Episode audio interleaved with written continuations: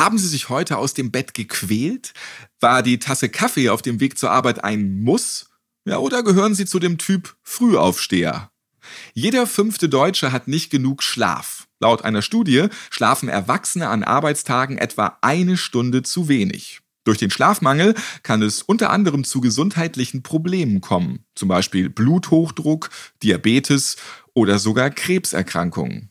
Unterschiedliche Schlafrhythmen, dadurch erschwerte Lebensbedingungen im Arbeitsumfeld und passende Lösungsansätze. Darum geht's dieses Mal. Willkommen zu einer neuen Podcast-Folge der Berufsgenossenschaft für Gesundheitsdienst und Wohlfahrtspflege. BGW. Ich bin Ralf Potzus.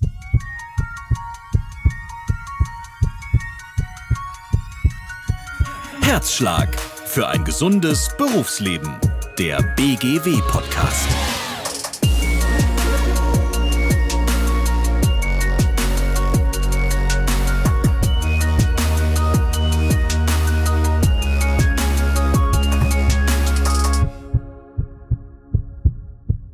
Die Chronobiologie leitet sich aus den griechischen Wörtern Chronos für Zeit und Bio für Leben ab. Sie beschäftigt sich mit den zeitlichen Organisationen von biologischen Systemen. Kurz gesagt, die Chronobiologie ist eine Wissenschaft, die sich mit unserer inneren Uhr befasst. Die BGW, die hat gemeinsam mit der Klinik Wartenberg eine Studie durchgeführt, die sich genau mit diesem Thema beschäftigt chronotypenorientierte Personaleinsatzplanung oder kurz COPEP. So heißt die Studie und sie dreht sich um die zentrale Frage, wie kann die Chronobiologie dabei helfen, die Gesundheit von Beschäftigten im Gesundheitsdienst zu fördern? Und wie sollte am besten die Arbeitszeit der biologischen Uhr angepasst werden? In dieser Podcast-Folge spreche ich mit zwei Experten, die an der Studie mitgewirkt haben. Professor Dr. Thomas Kantermann und Michael Wieden.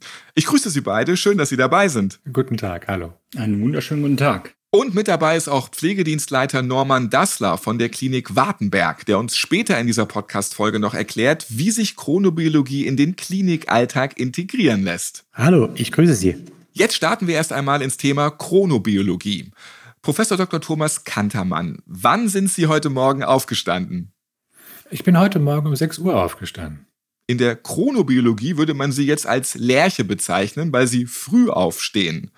Ja, übrigens ist Professor Thomas Kantermann nicht nur Lerche, sondern auch der Leiter der Forschungsgruppe Chronobiologie und Arbeitsgestaltung an der Hochschule für Ökonomie und Management, kurz FOM, und Leiter der COPEP-Studie an der Klinik Wartenberg.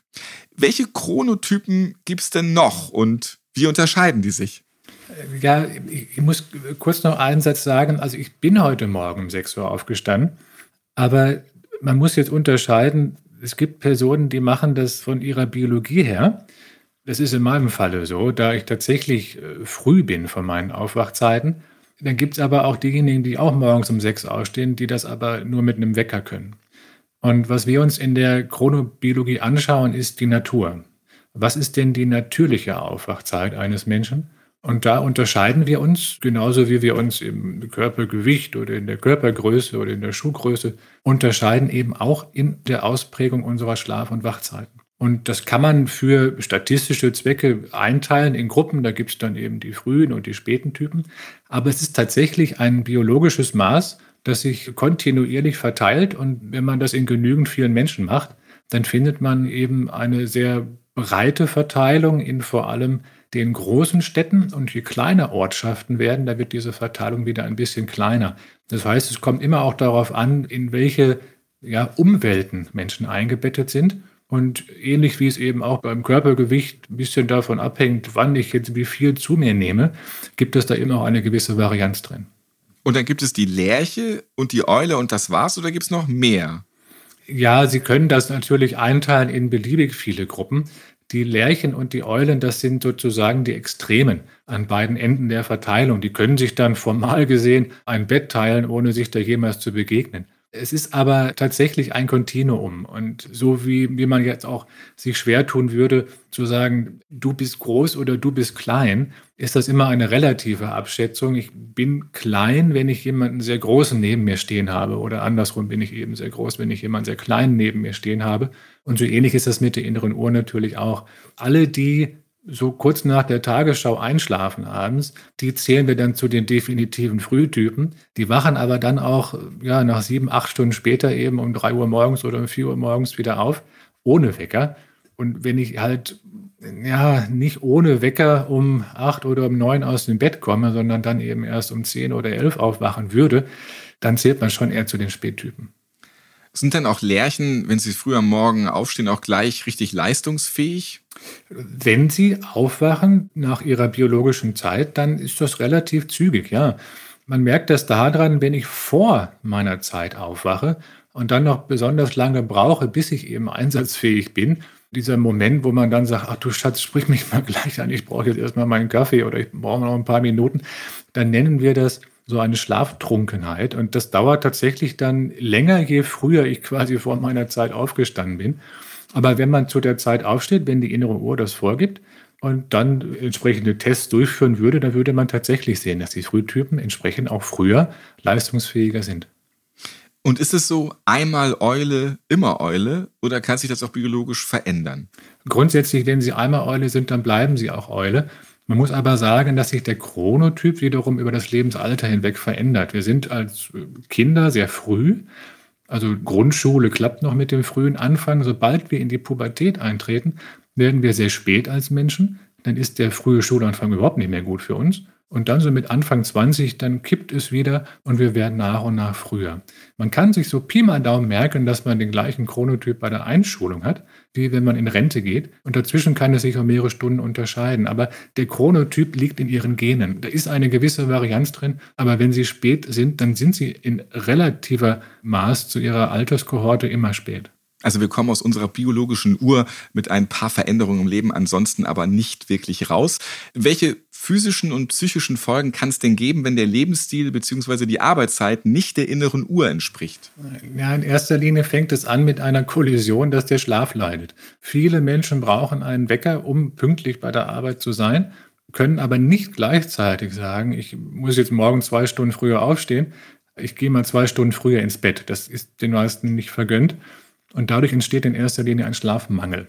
Wenn Menschen nicht ausreichend schlafen, dann leidet in erster Linie erstmal die Gemütslaune, dann sind sie ein bisschen grumpy, ein bisschen schlecht drauf und werden gemieden. Das ist aber dann ernsthaft, wenn es sich akkumuliert. Das heißt, wenn dieser Schlafmangel über Tage, Wochen, Monate, gegebenenfalls Jahre bestehen bleibt, dann wissen wir eben, dass depressive Verstörungen dazu gehören, dass Stoffwechselerkrankungen dazu gehören. Da sprechen wir über Dinge wie Diabetes und Fettleibigkeit dass Herz-Kreislauf-Probleme auftreten können, bis hin zu Schlaganfällen, dass sogar, und das ist ein sehr heißes Thema, das im Detail noch gar nicht komplett verstanden ist, aber wir reden auch über so Dinge wie Krebserkrankungen, die vor allem dann bei Menschen vorkommen, die ganz besonders herausgefordert sind. Und das ist das Stichwort Schichtarbeit. Dann schauen wir uns jetzt mal den Bereich der Pflege an. Hier arbeitet das Personal meistens in Schichten. Wie kommt es zu den gesundheitlichen Auswirkungen bei der Schichtarbeit? Ja, wenn Sie sich Schichtarbeit anschauen und verstehen wollen, wodurch gesundheitliche Probleme entstehen, sind Sie in erster Linie konfrontiert mit einer Kollision, die sich auf ganz verschiedenen Ebenen abspielt. Schichtarbeiter sind in erster Linie sozial herausgefordert, dass sie koordinieren müssen, wie das Sozialleben anderer mit ihrem Sozialleben vereinbar ist. Also wenn ich nachts arbeiten muss und dann tagsüber schlafen, muss ich Einkäufe erledigen. Ich will vielleicht mit der Familie zusammen Mahlzeiten einnehmen. Ich will gerne am Wochenende vielleicht Freunde treffen. Das ist bei Menschen in, in vor allem rotierenden Schichten, also wenn sie Frühschicht, Spätschicht, Nachtschicht haben, keine leichte Herausforderung. Dann sind Änderungen im Verhalten, im Lifestyle dabei. Dann wird etwas mehr Kaffee getrunken, vielleicht auch mal das ein oder andere Bierchen mehr zum Ausgleich. In der Nacht ist die Ernährung nicht unbedingt immer die beste. Das wissen wir, wenn die Kantinen zu sind oder wenn sich Menschen nicht etwas entsprechendes mitnehmen für die Nachtschicht. Dann wird gerne mal zu Lebensmitteln gegriffen, die vielleicht nicht so optimal sind. Es hat etwas damit zu tun, dass nachts die Körpertemperatur beispielsweise sinkt und Menschen dann kalt wird. Und da müssen sie sich entweder mehr bewegen oder sich Zucker schnell zuführen, was dann die Körpertemperatur kurzfristig steigert. Was dann dazu kommt, ist ein Schlafmangel, der vor allem in rotierenden Schichten auftritt. Und wenn Sie dann einen entgleisten Lifestyle haben und dann noch Schlafmangel draufpacken, dann entsteht daraus eine recht toxische Situation, die dann noch, und das ist das i-Tüpfelchen, was dann draufkommt, durch eben diese Herausforderung der inneren Uhr zutage tritt. Man kann sich das einfach vorstellen. Wir sind von der Biologie her Tagwesen. Der Körper ist darauf angelegt, tagsüber die größte Mahlzeit zu haben und nachts zu schlafen und da auch keine Lebensmittel zu verdauen. Wenn ich dann konsequent nachts eben meine Hauptmahlzeit habe, mein Mittagessen halt nicht mittags um zwölf, sondern nachts um zwölf esse, dann ist der Körper darauf nicht vorbereitet. Das hinterlässt in den Jahren, die die Schichtarbeiter dann tätig sind, eben äh, ja, nachhaltige Spuren. Und das Interessante ist, dass es keine explizite Schichtarbeitserkrankung gibt. Wir haben jetzt nichts Spezifisches, das nur bei Schichtarbeitern vorkommt, sondern Schichtarbeiter leiden an dem, woran auch Nicht-Schichtarbeiter leiden nur Jahre früher. Das heißt, wir finden die Herzprobleme, die Verkalkung der Arterien, die Gewichtszunahmen, die depressiven Verstimmungen, die Krebserkrankungen um Jahre bis Jahrzehnte früher. Und das ist etwas, was wir sehr ernst nehmen müssen, dass man ja fast sagen könnte, dass Schichtarbeit das Altern beschleunigt, was es ja tatsächlich nicht tut, aber das ist letztlich, wie es auf dem Papier aussieht. Und was wir eben auch wissen, ist, wenn Menschen rausgehen aus der Schichtarbeit, dass sich dann eine ganze Reihe dieser Probleme auch wieder normalisieren kann. Und das ist ähnlich wie, wenn Sie denken, wie das beim Rauchen ist. Je länger ich geraucht habe, desto länger muss ich nicht Raucher sein, damit sich meine Lunge wieder normalisiert. Und so ähnlich finden Sie das bei der Schichtarbeit auch. Das heißt, wohin man heute geht, sind möglichst kurze Expositionen zu ermöglichen, dass dieses Durcheinanderbringen der inneren Uhr ja sich nicht anhäuft, sondern dass das temporär bleibt. So, jetzt, ähm, wenn ich mal das mit mir vergleiche, ich schlafe durchschnittlich fünf Stunden, werde aber auch deswegen nur wach, weil der Wecker klingelt. Jetzt bin ich ja schon wieder im Panikmodus als bekennender Hypochonder. Reicht das aus? Lieber mehr? Lieber mehr. Wenn wir uns die Bevölkerung anschauen, und da spielt es keine Rolle, ob wir jetzt nach Deutschland schauen oder in die USA schauen, nach Australien schauen. Das ist weltweit ziemlich homogen, was wir sehen, dass der Durchschnittsmensch so siebeneinhalb bis acht Stunden Schlaf die Nacht angibt.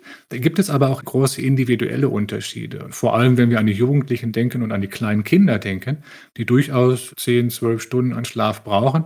Bei Neugeborenen sind wir locker bei 18, 19 Stunden Schlaf über den Tag hinweg. Da würde auch niemand auf die Idee kommen, einfach mal einen Wecker zu stellen und den Säugling zu wecken.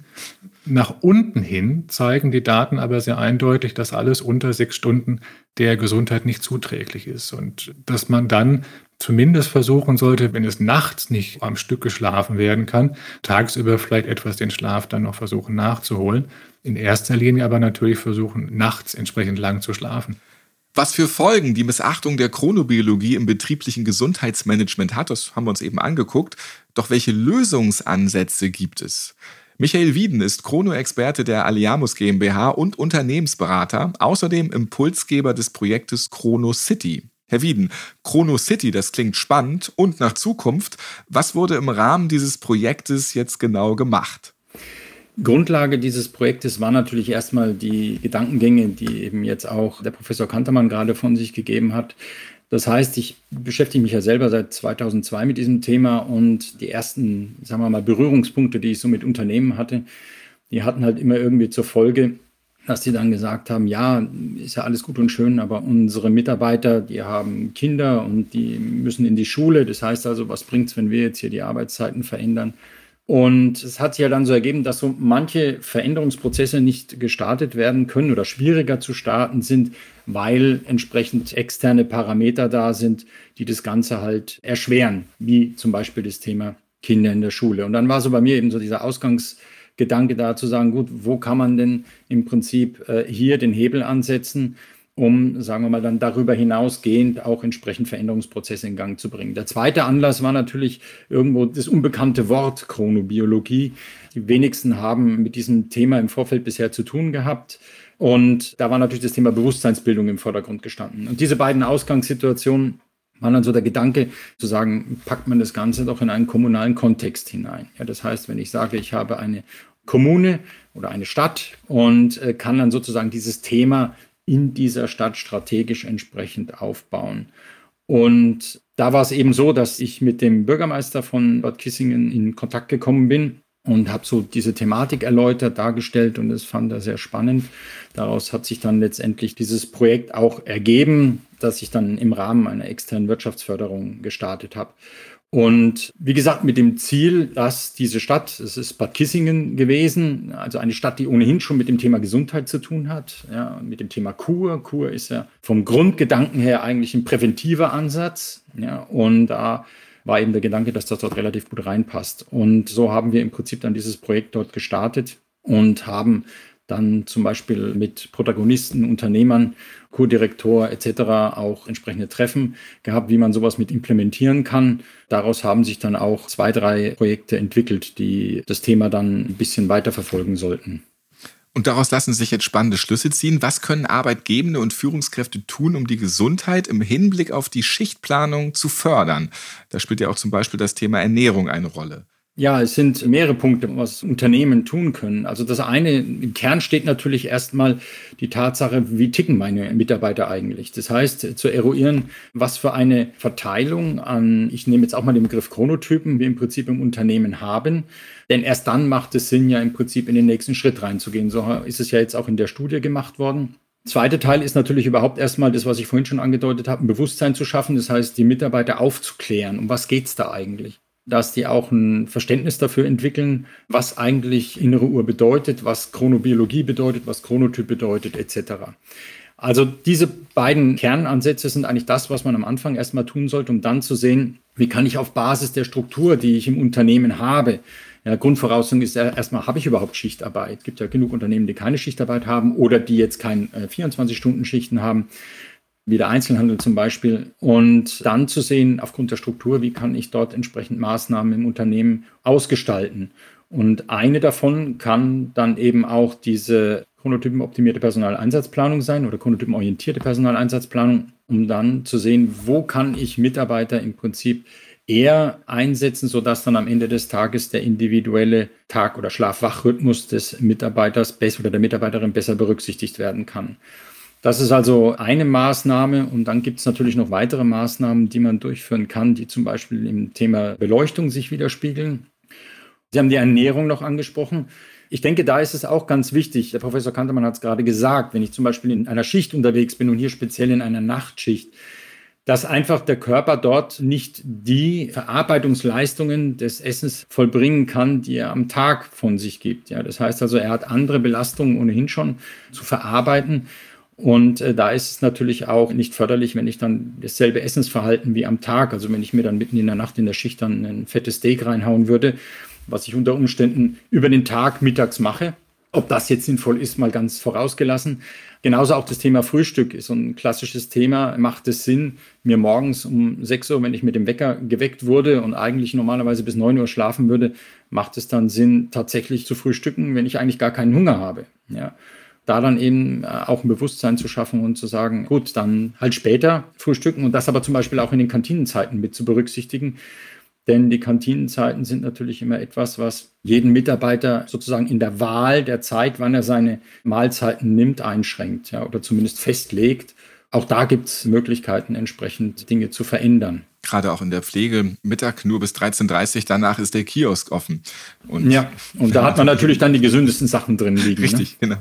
Welche Vorteile ergeben sich für beide Seiten, wenn das Prinzip der Chronobiologie umgesetzt wird? Ja, ich meine, ich sage immer so, jedes Unternehmen möchte ausgeschlafene Mitarbeiter haben, sorgt aber dafür, dass sie unter Umständen nicht ausschlafen. Ja, und eine Win-Win-Situation sind ausgeschlafene Mitarbeiter, soweit es möglich ist und natürlich auch Mitarbeiter, die am Ende des Tages ihre Leistung, sagen wir, optimierter vollbringen können, eine bessere Leistung vollbringen können, vor allem aber auch konzentrierter sein können. Weil wir reden ja jetzt nicht nur von Leistung im Sinne, ein Mitarbeiter muss bessere oder mehr Leistung erbringen, sondern es geht ja auch zum Beispiel um Unfallprävention. Ja, das heißt also hier, dass zum Beispiel Risiken, die durch Schlafmangel bedingte Konzentrationsschwäche definitiv erhöht sind. Nur mal als Beispiel, ich habe einen Spättypen setzt ihn als Fluglotsen morgens um 6 Uhr ein, ja, oder Gefahrguttransporter morgens um 6 Uhr.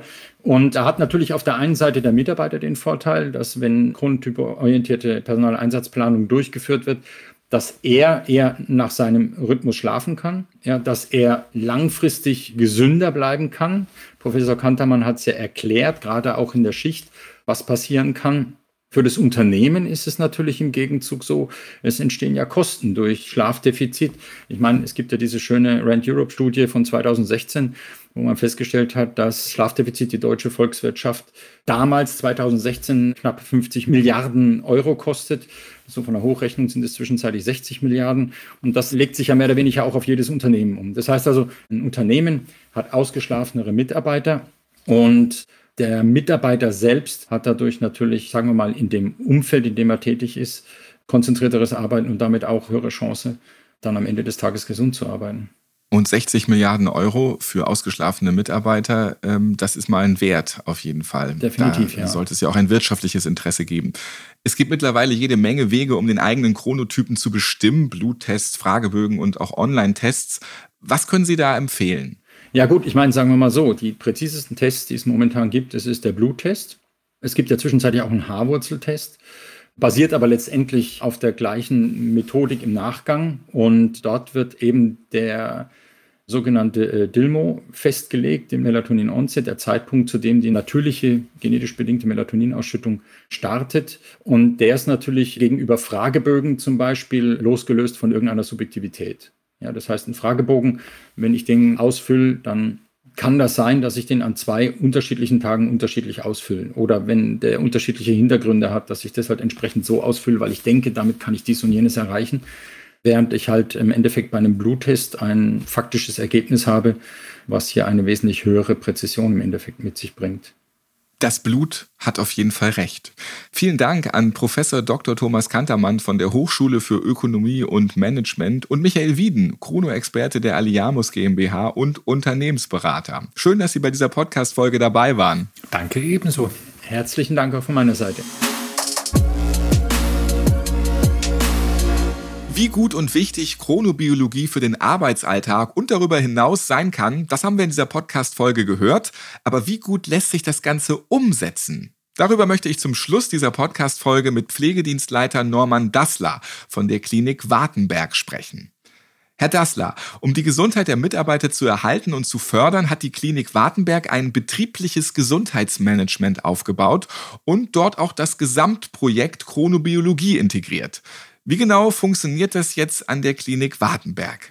Unser zertifiziertes und mehrfach preisgekröntes betriebliches Gesundheitsmanagement ist ein wichtiger Part in unserer langfristigen Unternehmensstrategie. Die Erfahrungen, die wir in den letzten zehn Jahren sammeln konnten, zeigen, dass gesunde Mitarbeiter einen wesentlichen Beitrag zu unserem Unternehmenserfolg leisten. Ohne sie schlichtweg funktioniert es einfach nicht. Wenn ich sage gesunde Mitarbeiter, bedeutet es bei uns eine Anwesenheitsquote von rund 97 Prozent. Um diese Strategie auch langfristig halten zu können, sind wir immer wieder auf der Suche nach neuen Impulsen. In unserem Managementsystem prüfen wir jedes Jahr mittels verschiedener Instrumente wie dem AU-Report der Krankenkassen, Mitarbeiterbefragungen, Qualitätsaudits und auch Arbeitssituationsanalysen den Gesundheitszustand unserer Belegschaft. Dabei ist uns aufgefallen, dass Schlafstörungen und deren psychosomatische Auswirkungen wie Abgespanntheit, Müdigkeit, Mattheit, Kopf- und Nackenschmerzen immer wieder thematisiert wurden. Deswegen haben sich die Vertreter der Klinikleitung, die BGM-Fachkräfte und der Betriebsrat zusammengesetzt und das Gesamtprojekt Chronobiologie ins Leben gerufen. Auf Basis der Ergebnisse unserer wissenschaftlichen Studie wollen wir langfristig den natürlich und genetisch bedingten Schlafwachrhythmus der Mitarbeiter besser bei der Dienstplanung berücksichtigen. Heißt konkret, Arbeits- und Lebenszeit wollen wir besser miteinander abstimmen. Um das zu ermöglichen, muss es natürlich das Unternehmen als allererstes wissen, welche Chronotypen innerhalb der Belegschaft beschäftigt sind. Und wie kommt Ihr Haus jetzt Eulen und Lerchen entgegen? Was macht ihr jetzt? Natürlich möchten wir den eingangs beschriebenen Themenfelder Bewusstseinsbildung, Arbeitsumgebung und dem Schwerpunkt Lichtkonzept und Ernährung mit der Personaleinsatzplanung weiterarbeiten. Gerade bei der Einsatzplanung liegt ja der Fokus der Studie. Hier achten wir bei den Studienteilnehmern darauf, dass die privaten Belange, beispielsweise Kinderbetreuung besser im Alltag berücksichtigt werden. Wir haben den Vorteil, dass gerade im Pflegedienst, um den es ja hier konkret bei mir im Bereich geht, viele verschiedene und flexible Arbeitszeiten bereits vorhanden sind. Durch die Corona-Auswirkungen, die nicht zu verachten sind und natürlich uns alle im Frühjahr ereilt haben, kommen hier mit neuen Themen zur Tagesordnung dazu. Beispielsweise Homeschooling. Die Schaffung von Homeoffice bzw. mobilen Arbeitsplätzen, soweit es möglich ist, hilft hier dem einen oder anderen Mitarbeiter, die Situation besser zu meistern. Was die Studie bei uns konkret gezeigt hat, ist es, dass es neben der Normalverteilung, wie auch in der Bevölkerung, es zu extremen Chronotypen, sprich zu frühen oder auch zu späten Typen kommt. Beispielsweise haben wir ganz konkret bei den frühen Typen einen frühen Frühdienst ab 4.30 Uhr eingeführt. Wir prüfen aktuell zugleich die Gleitzeiteinführung im Verwaltungsbereich, um hier flexibler auf die Beschäftigten darauf zugehen zu können. Unser oberes Ziel ist es, dass noch mehr Mitarbeiter gerade sich chronotypisieren lassen. Denn was wir wollen, ist mit dem Erweiterungsbau der Klinik mögliche Chronoteams zusammenstellen. Sehr gerne möchten wir natürlich dieses individuelle Interesse am Mitarbeiter auch weiterhin bekunden, aber natürlich als Klinik auch aufmerksam machen auf potenzielle Bewerber. Wichtig ist bei dem ganzen Thema, es geht immer um das Optimieren, nicht Perfektionieren. Das war uns ganz wichtig, denn trotz aller Bemühungen, die hier dem Mitarbeiter entgegengebracht werden, eines muss klar sein. Nicht für jeden Mitarbeiter wird alles möglich sein. Doch schon kleine Veränderungen sind besser als gar keine Veränderungen. Ja, und wenn sonst der Frühdienst anfängt, aber die Wissenschaft immer sagt, das ist nicht gut, dann kann man ja nicht immer den Standpunkt haben, es bleibt aber so, weil es halt so ist. Klasse, dass Sie da jetzt darauf hinarbeiten, dass es dann da andere Zeiten gibt damit das eben mit der Chronobiologie besser zusammenpasst. Würden Sie anderen Einrichtungen im Gesundheitsdienst empfehlen, sich mit dem Thema Chronobiologie zu beschäftigen? Und welche Tipps würden Sie aus Ihrer Erfahrung heraus mit auf den Weg geben? Persönlich kann ich nur jedem Arbeitgeber raten, sich mit dem Thema zu beschäftigen. Alleine schon, weil es einen persönlichen Mehrwert mit sich bringt. Denn nicht nur für das Unternehmen erfahre ich ja was, sondern erstmal primär für mich selbst auch. Man muss sich bewusst machen, dass die erzielten Ergebnisse natürlich Veränderungen mit sich bringen. Und diesen Veränderungen muss ich als Arbeitgeber sehr offen gegenüberstehen und natürlich auch bereit sein, diese notfalls umzusetzen. Wichtig ist eine umfassende Information und Aufklärung der Belegschaft, die alleine den Erfolg des ganzen Themas begründet. Es müssen viele persönliche Gespräche geführt werden. Notwendige Entscheider sollten rechtzeitig mit ins Boot geholt werden. Das heißt konkret Abteilungsleiter, die für die Dienstplanung per se verantwortlich sind, die Mitarbeitervertretung, aber auch die Datenschutzverantwortlichen. Denn hier geht es um persönliche Daten der Belegschaft. Nicht zuletzt sollte aber natürlich eine gute Ziel- und Maßnahmenplanung und die notwendigen Unterstützer mit vor Ort sein. Als Arbeitgeber kann ich nur sagen, neugierig bleiben. Vielen Dank, Norman Dassler, Pflegedienstleiter an der Klinik Wartenberg, dass Sie Ihre Erfahrungen zum Thema Chronobiologie geteilt haben. Sehr gerne. Den eigenen Chronotypen zu kennen, ist von Vorteil, wie wir heute erfahren haben. Vor allem im Bereich der Pflege kann ein durchdachter Arbeitsplan dafür sorgen, dass die Gesundheit des Personals gefördert wird. Es bleibt spannend zu sehen, welche Schritte Unternehmen in Zukunft gehen werden, um die Prinzipien der Chronobiologie umzusetzen. Wie das funktionieren kann, das haben wir von der Klinik Wartenberg gehört. Und viele Informationen zur Studie und wie genau es dort umgesetzt wird, das finden Sie auf der Webseite der Klinik Wartenberg. Und die haben wir Ihnen in den Shownotes dieses Podcasts verlinkt. Wie schlafen Sie? Nervt Sie der Hahn frühmorgens oder ist sein Krähen egal, weil Sie schon lange vor ihm wach sind? Kennen Sie Ihren eigenen Chronotypen? Wir freuen uns auf Ihr Feedback. Schreiben Sie uns gerne über die Website www.bgw-online.de slash podcast. Hier finden Sie auch alle weiteren Folgen des Podcasts zum sofort anhören. Bis zum nächsten Mal und bleiben Sie gesund.